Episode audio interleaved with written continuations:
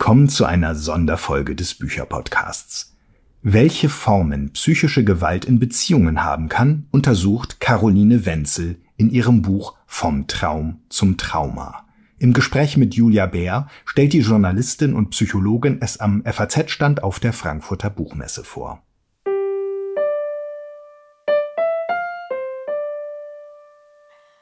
Willkommen zum nächsten Standgespräch.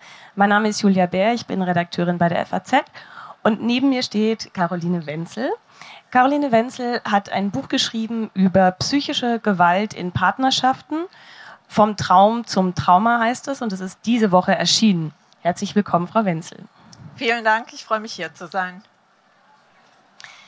Das Buch besteht aus ähm, drei Fallstudien, einer Analyse der Lage in Deutschland und äh, Experteninterviews.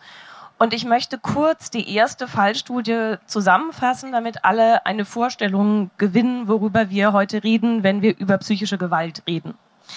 Also, es geht um Eva. Eva verliebt sich in einen Mann. Er gibt den Beschützer. Sie hat auch ein bisschen Mitleid mit ihm, weil sein Vater schwer krank ist. Und sie rutscht in eine emotionale Abhängigkeit von diesem Mann, der sie unentwegt klein macht, der ihr Sachen vermiest, der ihr Sachen verbietet. Und eigentlich war Eva eine ganz souveräne Frau. Sie ist immer gerne gereist, auch alleine. Das ist ihr alles sehr leicht gefallen.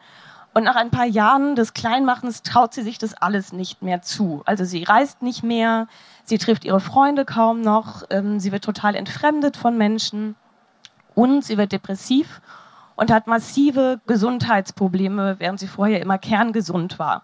Also es ist wirklich äh, eine Abwärtsspirale. Ähm, schließlich gelingt Eva nach ein paar Jahren die Trennung. Ihre gesundheitlichen Probleme verschwinden, aber die Depressionen bleiben. Und ähm, ziemlich am Ende dieses Fallbeispiels ähm, wird Eva zitiert mit den Worten, in zehn Jahren möchte ich so weit sein, dass ich sagen kann, es war sehr schlimm, aber ich habe es geschafft zehn Jahre, das ist schon einige Zeit nach der Trennung, dass sie das sagt. Frau Wenzel, eins kommt in Ihrem Buch immer wieder vor und das sagt auch Eva. Viele beschreiben die psychische Gewalt als viel schlimmer als körperliche Gewalt. Wie kann das sein? Es ist tatsächlich so, dass rückblickend vor allen Dingen die meisten sagen, die psychische Gewalt war viel, viel schlimmer als die Schläge, weil die Folgen sind sehr viel nachhaltiger, sage ich mal. Sie sind länger anhaltend. So eine Verletzung nach Schlägen die heilt irgendwann, auch wenn sie schlimm ist. Diese psychischen Verletzungen, die bleiben lange, lange bestehen. Sie haben gerade Eva genannt, die kämpft wirklich noch heute mit schweren Depressionen, mit Panikattacken äh, bis hin zu Selbstmordgedanken. Und selbst ihr Psychotherapeut, wo sie seit sieben Jahren hingeht, ist manchmal ziemlich ratlos, weil es sehr, sehr, sehr langsam vorangeht. Und das hat natürlich dann auch Einfluss auf Beziehungen zu anderen. Eva tut sich auch sehr, sehr schwer, jetzt wenn ihr ein Mann wieder nahe kommt. Also das hat einfach auf lange Zeit raus wirklich beschädigt ist die Menschen sehr, sehr nachhaltig. Und man darf auch nicht vergessen, die psychische häusliche Gewalt, das ist die häufigste Form häuslicher Gewalt. Das wissen viele, glaube ich, auch nicht. Die denken bei häuslicher Gewalt an die Schläge oder vielleicht auch an die Femizide, an die Frauenmorde, von denen man viel hört, aber eben nicht an diese psychische Gewalt. Wie gesagt, die häufigste Form. Sie haben sich dagegen entschieden, äh, in Ihrem Interview Statements aufzunehmen von Menschen, die psychische Gewalt ausüben. Warum? Das wäre ja auch interessant gewesen, womöglich. Ich glaube, das wäre ein eigenes Buch geworden. Ich habe es bewusst rausgenommen, weil es ist auch sehr, sehr schwer, an Gewaltausübende ranzukommen und so offen mit denen zu reden, wie ich es mit den Betroffenen konnte. Ich glaube, dass viele sich auch gar nicht so bewusst sind dieser, dieser Mechanismen und dieser Gewalt, die sie ausüben und selber da auch Lernbedarf, sage ich mal, haben. Also ich glaube, dass Gewaltausübende das ganz, ganz schwer analysieren können und wirklich sagen können, ich habe das jetzt gemacht, weil ich wollte das und das der anderen Person antun es ist einfach schwerer daran zu kommen. Und es ist äh, ein eigenes Buch, vielleicht das nächste. Ähm, äh, in einem der Interviews kommt es auch vor, dass mehrere der Täter, sage ich jetzt mal, sich selbst als Opfer sehen und sagen, es ist unglaublich, was ich durchgemacht habe in dieser Beziehung, während sie aber diejenigen waren, die die psychische Gewalt ausgeübt haben. Das ist auch schwer zu erklären. Das ist in der Tat schwer zu erkennen und mir haben Berater, die ich interviewt habe und andere Experten gesagt, es passiert gerade bei Männern interessanterweise sehr, sehr häufig, dass sie sagen, aber ich bin vorher durch die Hölle gegangen und deshalb habe ich irgendwann psychische Gewalt ausgeübt oder womöglich auch zugeschlagen. Und das war auch bei den Recherchen für das Buch, muss ich sagen, ein bisschen tricky, weil das ist sehr viel schwerer an Männer ranzukommen. Also ich habe zwei Betroffene befragt, das sind Frauen und einen Mann. Und den Mann zu finden war eine ziemlich schwere Aufgabe. Und es gibt auch so in den Medien, wenn man mal guckt, äh, keine Männer, die sich ausführlich äußern. Und ich habe genau auf diese Mechanismen sehr genau geachtet und habe auch mit ein oder zwei länger telefoniert, wo ich mir nicht ganz sicher war, wie rum die Geschichte gelaufen ist. Deswegen habe ich von denen auch die Finger gelassen, weil ich wollte schon einen Fall haben, wo die Sache klar ist. Äh, in Ihrem Buch werden verschiedene Warnsignale genannt, teilweise ganz frühe Warnsignale unter anderem Love Bombing, also die komplette Überwältigung ähm, äh, des oder der Geliebten mit Aufmerksamkeit, sodass die überhaupt keine Zeit mehr hat, sich um sich selbst und ihre Freunde zu kümmern, ganz am Anfang. Dann so eine Übergriffigkeit, also zum Beispiel einfach ankündigen, wir wohnen jetzt zusammen, ich ziehe jetzt hier ein. Das kommt zweimal vor in den Fallbeispielen und eine Gummibanddynamik, die einem kaum Ruhe lässt, weil man immer himmelhoch jauchzend ist oder zu Tode betrübt und es bleibt einfach nicht viel anderes übrig im Kopf als diese Beziehung. Diese Beziehung nimmt mich so in Anspruch und damit ist die Beziehung 95 Prozent meines Lebens. Ähm, nun ist es bei Eva so, dass am Anfang ähm, der Mann diese Beschützernummer abzieht. Kann das auch ein Warnsignal sein? Gerade diese Beschützernummer, da sollte man auch sehr genau hinschauen, weil ein wichtiges Stichwort bei all diesen Beziehungen ist das Stichwort Macht und vor allen Dingen Kontrolle. Und das geht ja auch Eva so und auch anderen Betroffenen. Am Anfang fühlen sie sich mega beschützt und auf Händen getragen und haben sowas noch niemals erlebt. Und nach und nach stellen sie dann fest, das ist eigentlich Kontrolle, wenn er dann ständig anruft und sagt, wo bist du gerade, warum bist du noch nicht zu Hause? So ging das bei Eva weiter. Also, dass er am Ende, wenn sie im Wald joggen war oder einkaufen war, ständig wissen wollte, wo sie ist. Ähm, also dieses übermäßige Beschütztwerden kann auch eine Form der Kontrolle sein. Hatten Sie bei Ihrer Recherche den Eindruck, dass es dadurch auch bestimmte Arten von Menschen gibt, die besonders anfällig sind, an so jemanden zu geraten? Also gerade ähm, viele Frauen sehnen sich ja so ein bisschen danach, dass jemand sagt, na, ich bin doch jetzt da und ich kümmere mich und ich beschütze mich und du brauch, ich beschütze dich, du brauchst das alles andere gar nicht. Ähm, ist es da, also müssen Frauen sich davon vielleicht einfach verabschieden und sagen, ich kann da vielleicht in was reingeraten, aus dem ich vielleicht 15 Jahre später mit Depressionen wieder rauskomme? Ich glaube, es gilt nicht nur für Frauen, sondern für Frauen und für Männer.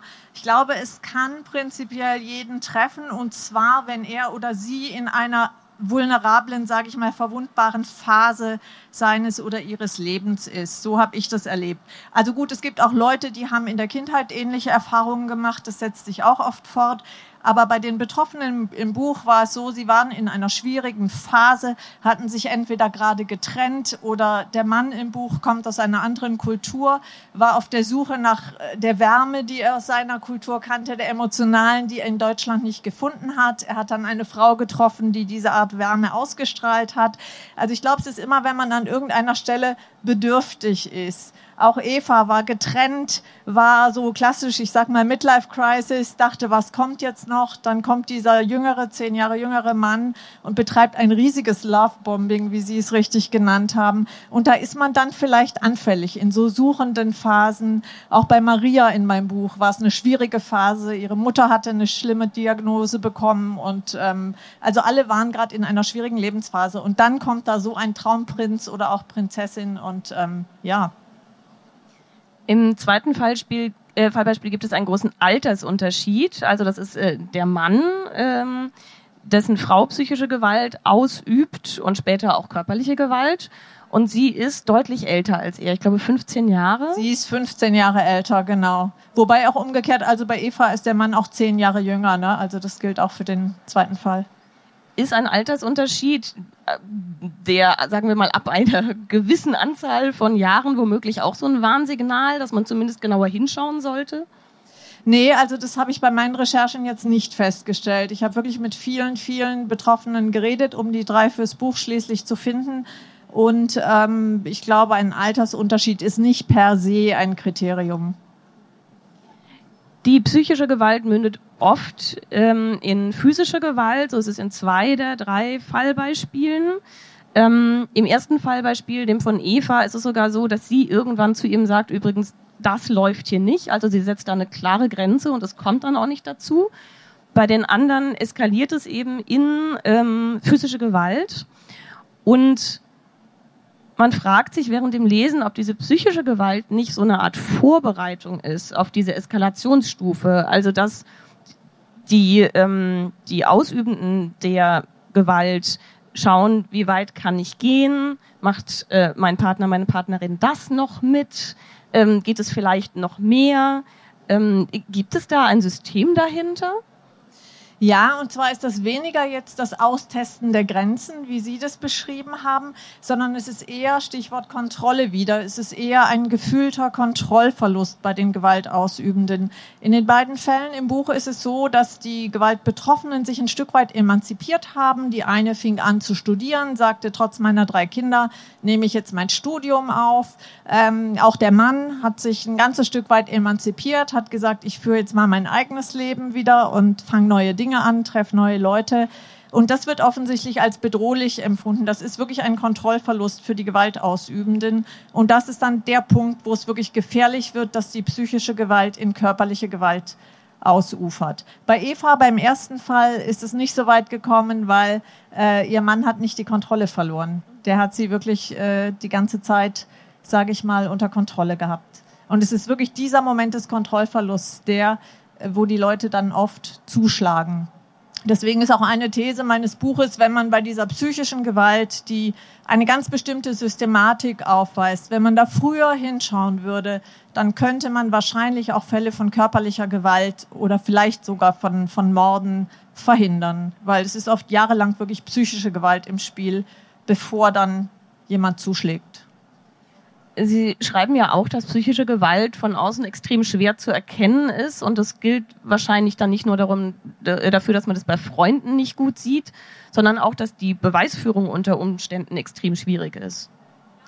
Das ist sicherlich schwierig. Also es ist erstmal wichtig, die Systematik zu erkennen. Psychische Gewalt, das sind nicht so einzelne Nadelstiche, sage ich mal. Das passiert in jeder Beziehung, dass man sich mal streitet, dass man vielleicht sich auch mal im Ton vergreift. Das ist es nicht. Es ist eine bestimmte Systematik, die erkennbar ist, wenn man genau hinschaut. Das ist das eine, was wirklich wichtig ist. Und dann gibt's eben diese Stichworte Kontrolle. Das ist in manchen Ländern auch interessanterweise gesetzlich verankert, ähm, dass Kontrolle eben ein Kriterium ist, sagen auch Kriminologen, woran man die psychische Gewalt erkennen kann. Da hinkt Deutschland noch ein bisschen hinterher, aber in manchen Ländern ist gerade dieser Kontrollbegriff auch dann wirklich näher ähm, aufgeführt. Also das kann ja sein, ich schneide jemanden ab vom, vom Zugang zu finanziellen Möglichkeiten, ich isoliere ihn. Das ist auch sehr oft in diesen Beziehungen nach und nach von Freunden, vom sozialen Umfeld, so dass die Person dann ganz alleine ist, niemanden mehr hat, wo sie sich äh, das Herz ausschütten kann. Ja. Nun könnte man ja sagen, dann macht eine Paartherapie und dann wird das alles besser. Man arbeitet an sich und dann läuft die Beziehung besser. Sie raten davon explizit ab. Paartherapie ist in äh, Beziehungen, wo wirklich schon psychische Gewalt im Spiel ist, nicht mehr das richtige Instrument. Das ist auch in meinem Buch. Die eine Betroffene, Maria, die hat sich wirklich durch drei Paartherapien gequält. Da waren Kinder im Spiel. Da wurde auch gesagt, ihr müsst jetzt gemeinsam in eine Mediation gehen. Und Maria sagte, es war so furchtbar. Ich konnte mit diesem Mann nicht mehr an einem Tisch sitzen. Also sie ist auch verprügelt worden am Ende und sie sagte, ich hatte körperlich wirklich solche Panik und es geht nicht bei Paartherapie oder Mediation an einem Tisch zu sitzen und ich traue mich dann auch nicht zu sagen, was wirklich passiert ist.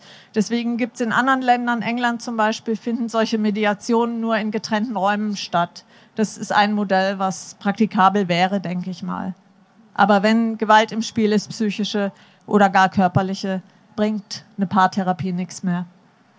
Sie haben jetzt gerade Kinder erwähnt und äh, in zwei der Fallbeispielen sind äh, äh, Kinder involviert und ähm, diese Kinder leiden massiv darunter.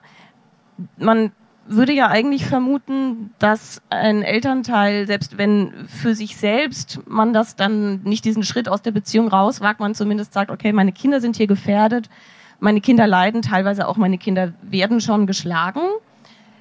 Jetzt nehme ich die Kinder und gehe. Warum passiert es so oft nicht?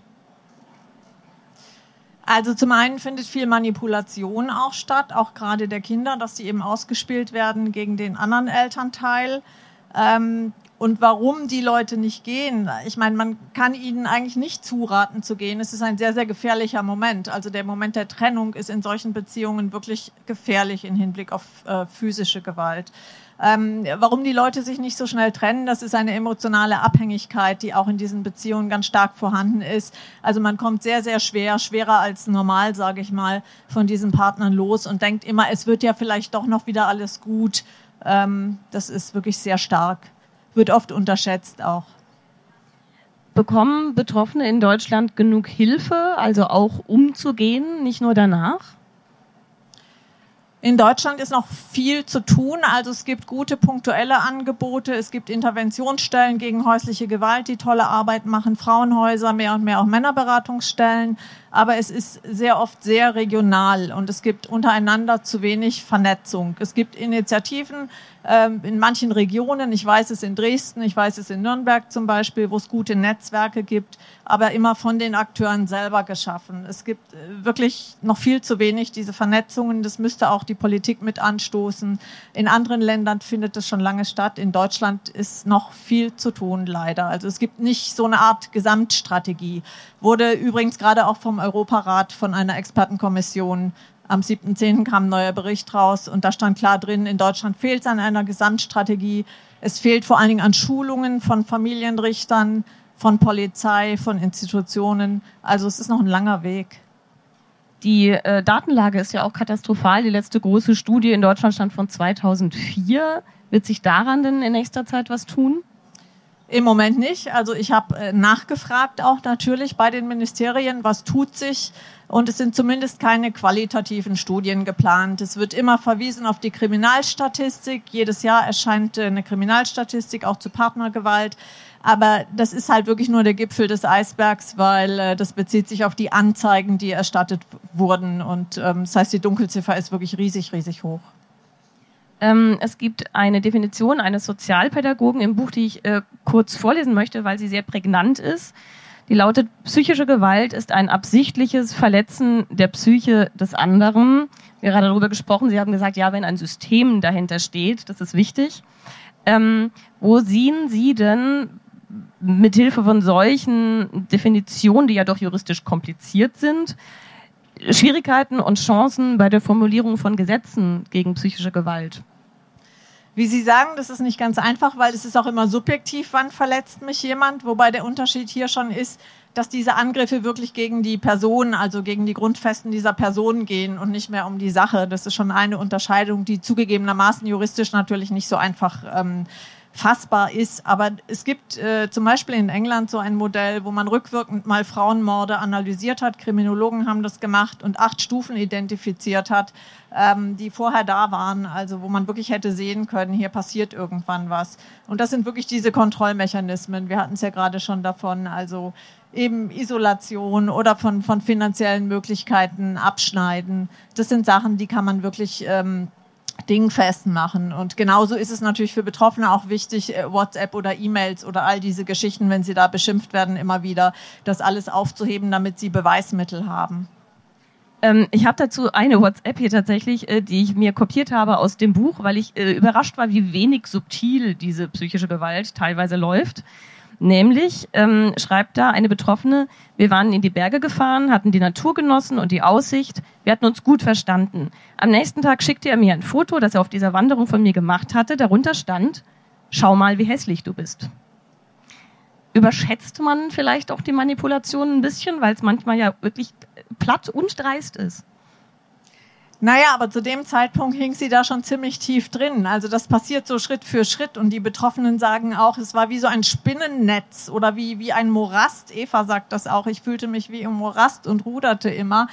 Und äh, es wechseln sich wirklich schöne Momente mit solchen Tiefschlägen dann ab. Und das ist halt wirklich auf Dauer ein fataler Mechanismus, weil man natürlich immer kleiner wird und, und denkt, man weiß nicht, wann der nächste Schlag kommt, verbale und, und äh, denkt, wann schlägt er wieder zu. Man kann auch den schönen Momenten dann nicht mehr trauen. Man hofft immer auf die schönen Momente, das ist diese Abhängigkeit. Und gleichzeitig hat man wahnsinnige Angst, dass wieder so ein, so ein sag mal, Querschläger kommt. Nun gibt es ein paar europäische Länder, die da schon sehr gute Rechtsprechung dazu haben. Also Frankreich, darüber haben Sie einiges geschrieben. Ähm, auch Österreich äh, hat ganz gute Gesetze da eingeführt. Ähm, wie sehen Sie denn da so die Zukunft der deutschen Rechtsprechung? Naja, ich glaube, es muss sich viel bewegen, weil, äh, wie Sie sagen, es haben einige Länder, Österreich hat jetzt gerade das Gesetz geändert, in England auch, also in vielen Ländern tut sich was. Spanien ist äh, großer Vorreiter, die haben seit 2004 wirklich ein sehr, sehr gutes äh, Gesetz.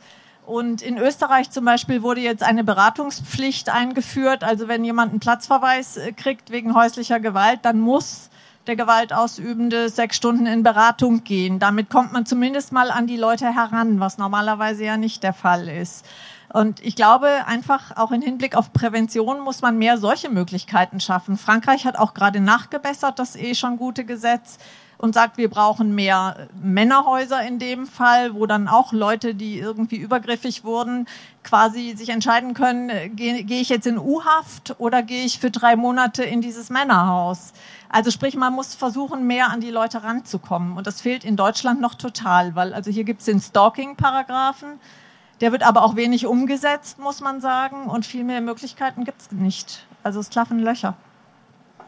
Es ist ein großes Thema und ein kleines Zeitfenster, das wir leider dazu haben. Deshalb sind wir schon am Ende. Vielen herzlichen Dank, Frau Wenzel. Dankeschön.